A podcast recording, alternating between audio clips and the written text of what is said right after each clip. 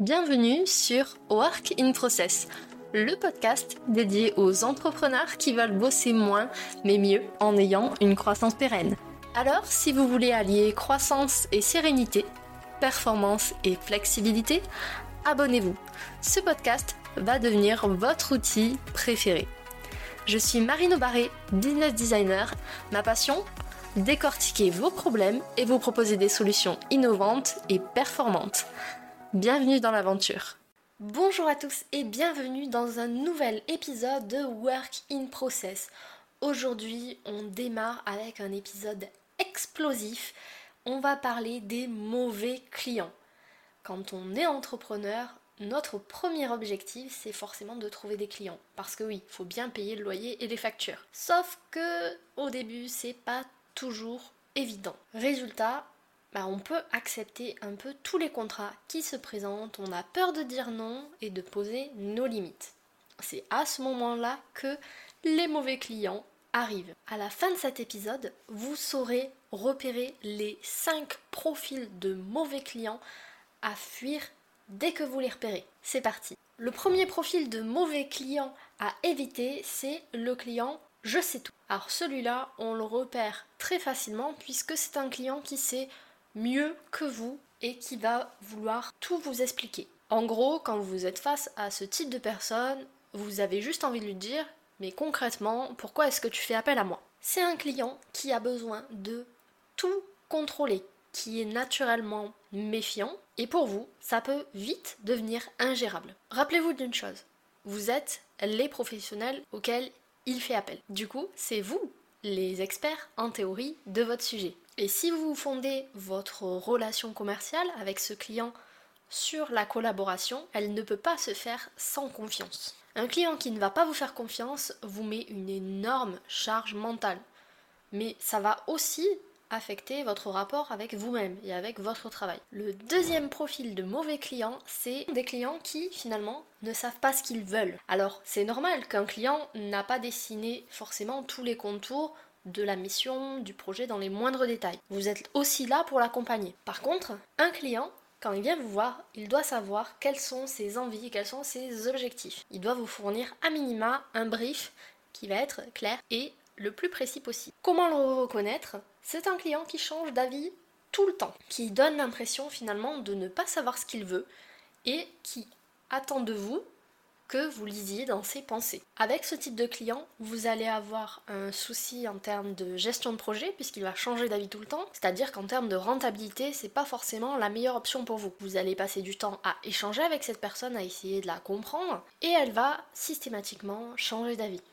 Du coup, vous allez passer votre temps à faire, défaire, refaire vos tâches. C'est peut-être pas ce que vous souhaitez à l'heure actuelle. Troisième profil de mauvais client, c'est le mauvais payeur. Celui-là, on doit le fuir absolument. C'est le spécialiste des paiements en retard ou des impayés. Quand vous êtes face à un bon client, les factures impayées n'existent pas. Les règlements sont toujours faits en temps et en heure. Vous n'avez pas besoin de courir après votre client pour avoir le règlement de votre facture. Il faut savoir que pour les personnes qui sont notamment en micro-entreprise, un retard de paiement ou un défaut de paiement, c'est vraiment très problématique parce que ça impacte directement la vie globale de l'entrepreneur. Sauf que pour opérer ces profils, c'est un peu compliqué. À moins de se retrouver devant le fait accompli, vous ne pouvez pas le savoir d'avance. À moins que vous suiviez ces quelques astuces. La première, c'est de toujours demander un acompte de la somme due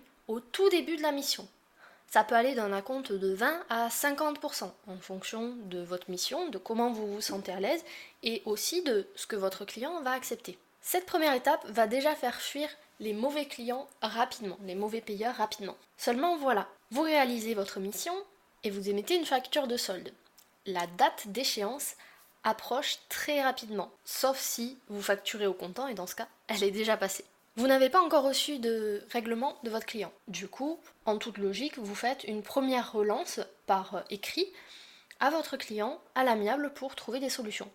Parce que ça peut arriver parfois de d'être en retard sur ces règlements. Par exemple, un oubli, les congés du comptable, etc. Sauf que si votre client a disparu du paysage et qu'il ne vous a toujours pas réglé, vous allez devoir rédiger un courrier écrit pour relancer votre client. Cette fois-ci, vous précisez bien que les pénalités de retard vont être dues. Pour ça, en fonction du statut de votre entreprise, je vous invite à regarder sur le site du service public qui vous indiquera quels sont les taux d'intérêt légaux que vous pouvez appliquer à vos factures. Vous n'avez toujours pas de réponse, ah, ça devient tendu pour vous. Mais aussi pour votre client, il ne le sait pas encore. L'étape suivante, c'est de rédiger un courrier et de l'envoyer avec accusé de réception. Ça fait toujours son petit effet. Et en dernier recours, bah, vous pouvez toujours passer par des sociétés de recouvrement. Ces sociétés vont commencer avec un recouvrement amiable, en essayant d'échanger avec votre client. Et si votre client ne répond toujours pas et ne règle toujours pas, l'organisme lancera une procédure judiciaire avec injonction de payer. Et si vraiment il ne paye toujours pas, dans ce cas, bah, ça sera un recouvrement forcé avec saisie des biens. Cette démarche peut faire peur à beaucoup de gens, parce que vous avez peut-être peur que ça impacte votre euh, réputation, votre image de marque. Mais dans ce cas, posez-vous une simple question. Qu'est-ce qui serait le pire pour moi? Est-ce que c'est d'hypothétiquement impacter ma réputation mais de me faire respecter? Ou est-ce que c'est de me laisser faire par un client qui a décidé qu'il ne me paierait pas? Je vous laisse méditer sur cette question. Avant de passer au quatrième profil de mauvais client, je vous invite à, si vous aimez cet épisode et si vous aimez Work in Process, qu'il vous accompagne dans, votre quotidien d'entrepreneur, pensez à vous abonner sur votre plateforme d'écoute préférée, à lui laisser un avis 5 étoiles.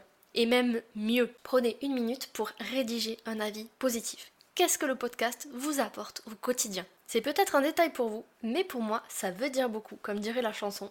Parce que vos avis positifs font remonter le podcast dans le classement et permettent à d'autres entrepreneurs de le découvrir et donc de bosser moins, mais mieux. Parenthèse fermée, je reviens sur le quatrième profil de mauvais client. Ce client, et celui-là on le repère généralement assez vite, c'est un client qui est vraiment éloigné de notre façon de faire, de nos valeurs. Alors c'est pas vraiment un mauvais client, mais c'est juste que c'est pas un bon client pour vous en tout cas. L'avantage quand on bosse en tant qu'entrepreneur, c'est qu'on peut choisir avec qui on travaille, contrairement au salariat. Du coup, autant choisir des personnes avec qui vous allez avoir un bon feeling, avec lesquelles vous allez partager des valeurs communes. Ça permettra de travailler dans une bonne convivialité. A l'inverse, si vous bossez avec ce type de clients qui sont trop éloignés de vos valeurs, de votre fonctionnement, bah, ça peut entraîner des prestations qui sont pas très motivantes, sur lesquelles vous allez procrastiner. Éventuellement, il y aura des contentieux comme je le disais précédemment. C'est pas génial. Moi, je vous invite vraiment à choisir des clients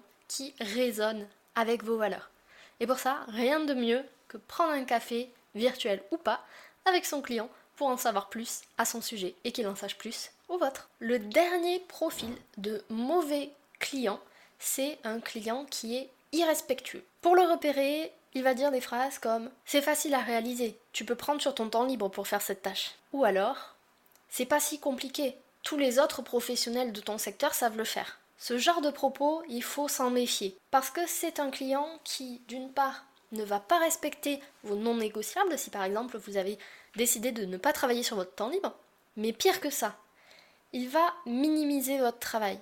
Il va le négliger. C'est un client qui va chipoter sur votre travail, sur vos tarifs, sur votre fonctionnement, même si tous ces éléments-là sont tout à fait correct de votre côté. Si jamais vous repérez un client qui est vraiment dans la négociation, à chercher à faire descendre le prix avant même d'avoir commencé la prestation, fuyez. Alors voilà, j'espère que cet épisode vous donne une idée sur les mauvais clients à éviter. Même si vous prenez vos précautions, sachez que vous ne pourrez pas les éviter à 100%. J'ai pas trouvé de recette magique pour les éviter, totalement, mais si jamais je la trouve, promis, je vous ferai un épisode dessus. Finalement, mon dernier conseil pour éviter ce type de profil, c'est d'être très au clair sur votre fonctionnement avant même de démarrer une collaboration. Ça passe par les délais de paiement, la façon dont vous facturez, la façon même dont vous communiquez avec vos clients. Si par exemple l'un de vos clients a votre numéro de téléphone